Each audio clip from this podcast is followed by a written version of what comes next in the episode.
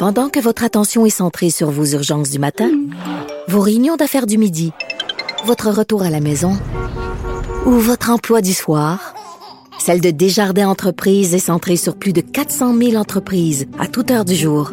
Grâce à notre connaissance des secteurs d'activité et à notre accompagnement spécialisé, nous aidons les entrepreneurs à relever chaque défi pour qu'ils puissent rester centrés sur ce qui compte, le développement de leur entreprise.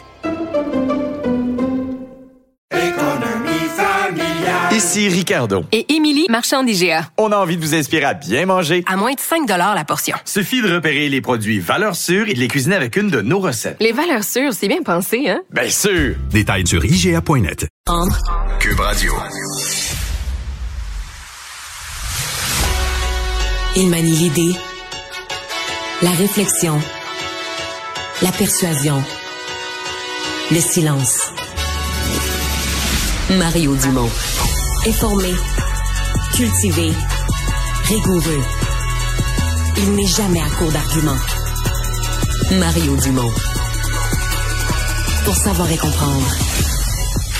Bonjour tout le monde, bienvenue à Cube Radio. Lendemain de formation du Conseil des ministres, toutes sortes de réactions, les gens dans tous les domaines qui se disent heureux ou inquiets de l'arrivée de leur nouvel élu.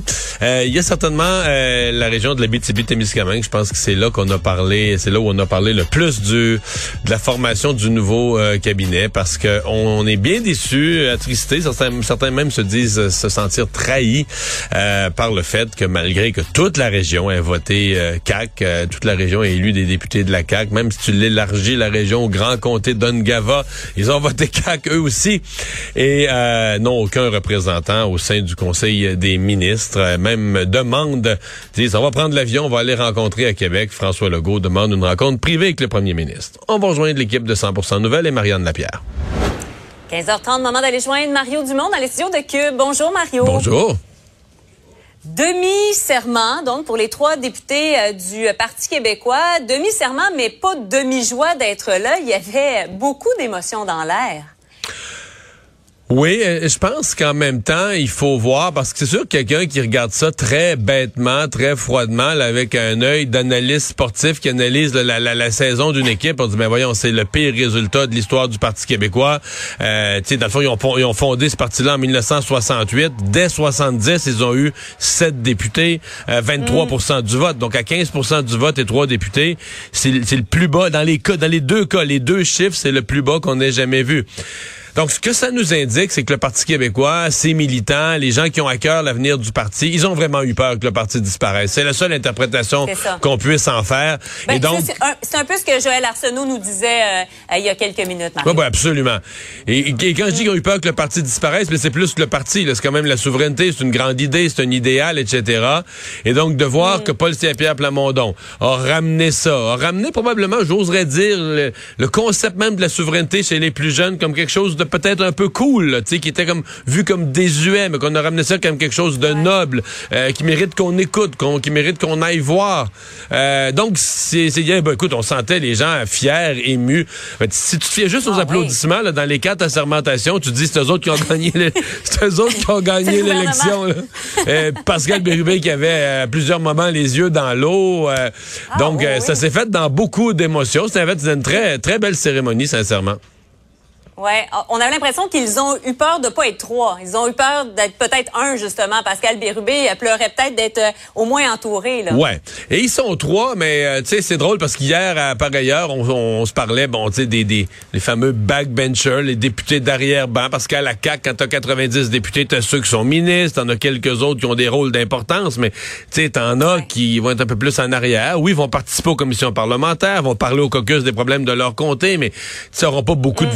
Visibilité n'auront pas un gros droit de parole à l'avant-scène. Alors, dans le cas du PQ, Marianne, on n'a pas ce problème-là. Il n'y a pas de, il y a pas de backbencher. Sincèrement, je sais pas comment ils vont se séparer. Probablement qu'il y en a un qui va prendre les dossiers économiques, un qui va prendre les dossiers santé, tout ce qui est social, puis l'autre va prendre tout ce qui est éducation, famille, enfants. Tu sais, j'essaie de voir comment tu divises l'ensemble de la scène mm. euh, des dossiers en trois. À mon avis, le chef, Paul Saint-Pierre Plamondon, va devoir lui-même se garder, ce qui était mon cas, moi, quand j'étais dans un caucus à quatre, là. Faut que le chef se garde d'un certain nombre de dossiers euh, majeurs. Mais euh, les trois là, sont des sont des pros, là, des pros de la politique.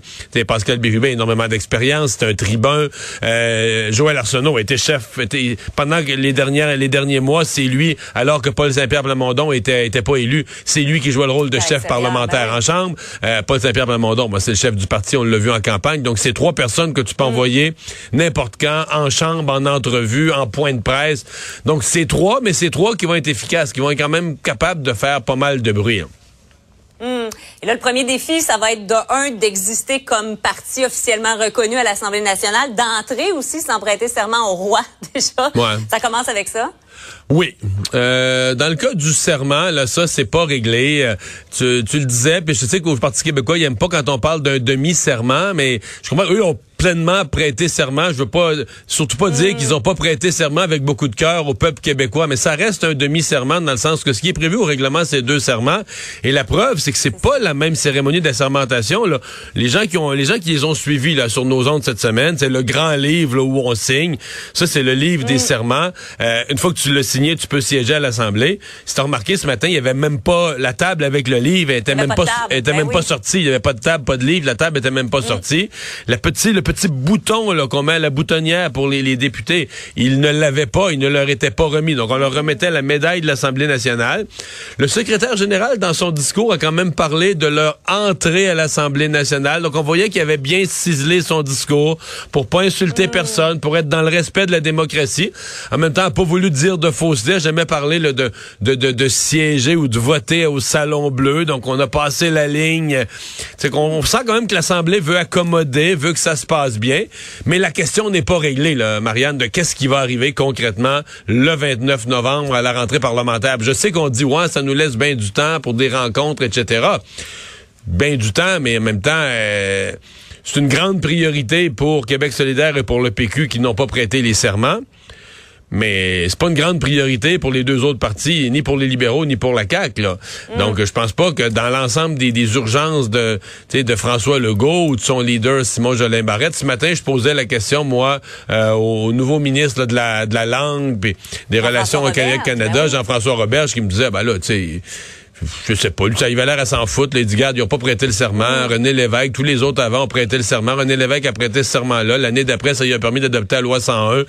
Fait que, tu sais, ça semble pas impressionner beaucoup, là, pour l'instant, les, les autres partis, en tout cas en termes d'un sentiment d'urgence, là. Parlons euh, maintenant de la témiscamingue qui euh, se retrouve finalement orpheline de ministre. Ça fait réagir beaucoup là-bas. On peut écouter quelques réactions d'ailleurs.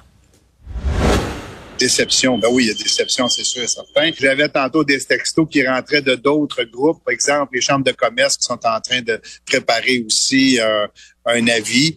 Donc, écoute, c'est à- tous ces, gens-là maintenant de, de, de, véhiculer de l'information euh, au bureau du PM. On vient de basculer dans l'indifférence totale, euh, sous tutelle, littéralement. Euh, vous savez, la tâche là, de représenter les gens de la témiscamingue elle est colossale. Est-ce que Mario, dans le contexte avec, bon, évidemment, la fonderie Horn et tout ça, est-ce que c'est pas d'autant plus particulier?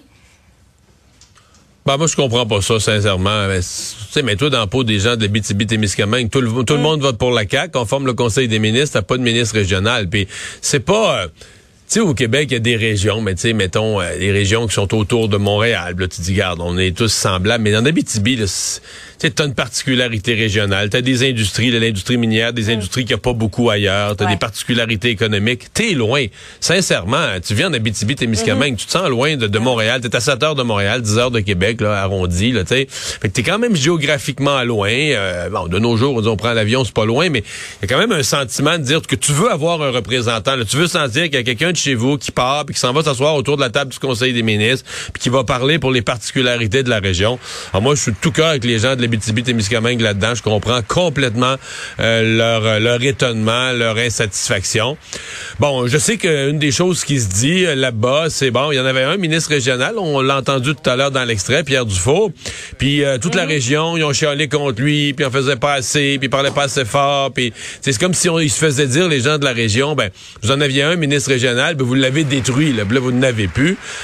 Ben, c'est lui, le monsieur Dufour qu'on voit. Mais pour moi, c'est pas une explication acceptable pour le gouvernement. là. C'est la CAQ qui choisit ses candidats. Il a mis trois candidats dans la région de l'Abitibi- de l'Abitibi-Témiscamingue.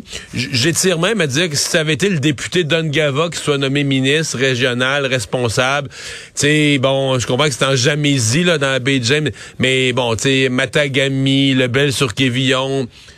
Pour quelqu'un ouvert d'esprit, ça peut être considéré comme la grande région de la BTB. Je pense que ça aurait passé. Ouais. Là, c'est l'Outaouais, là. Qui... Ouais, là, c'est un Mathieu Lacombe. représentant de, de l'Outaouais. En fait, c'est le ministre régional de l'Outaouais, Mathieu Lacombe, qui devient ministre régional de l'Outaouais et de l'Abitibi. Il y a une chose, je, je, je clôt la parenthèse, il y a quand même une petite chose qui circule.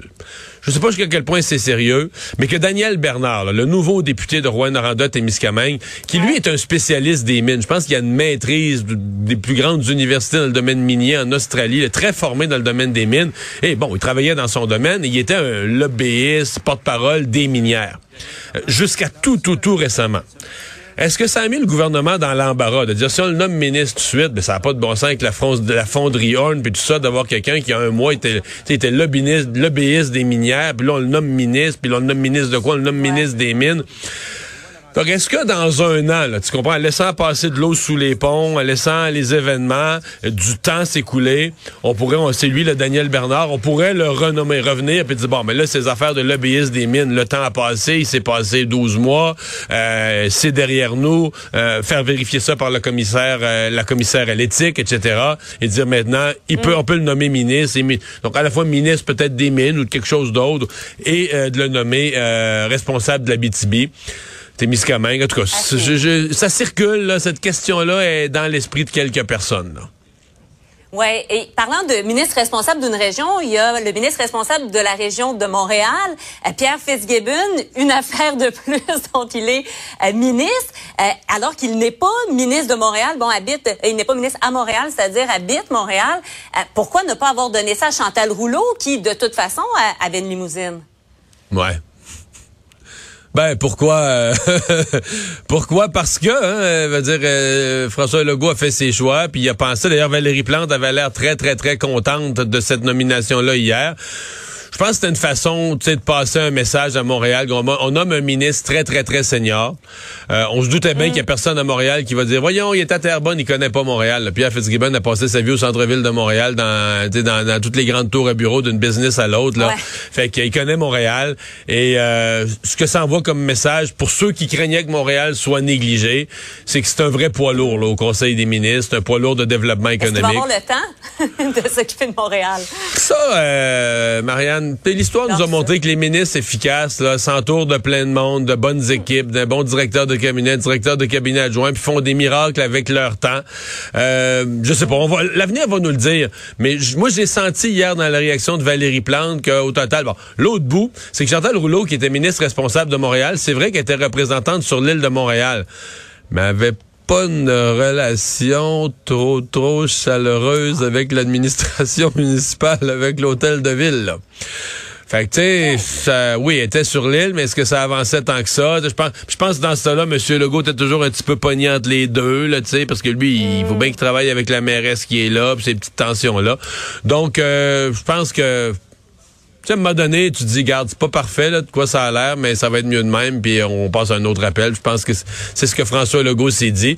Et, et moi, j'ai senti que si Valérie Plante, hier, a été aussi vite, là, parce que, tu sais, c'est pas une, pas une grosse caquiste, là, euh, elle était aussi vite à dire, ouais, on est bien content, Pierre Fitzgibbon, puis tout ça, parce que, dans le fond, je pense que ça faisait vraiment son affaire à elle d'avoir quelqu'un avec qui elle a peut-être une meilleure connexion, puis qui est plus influent. là. Merci beaucoup, Mario. Bon week-end. à Bye bye, bonne fin de semaine.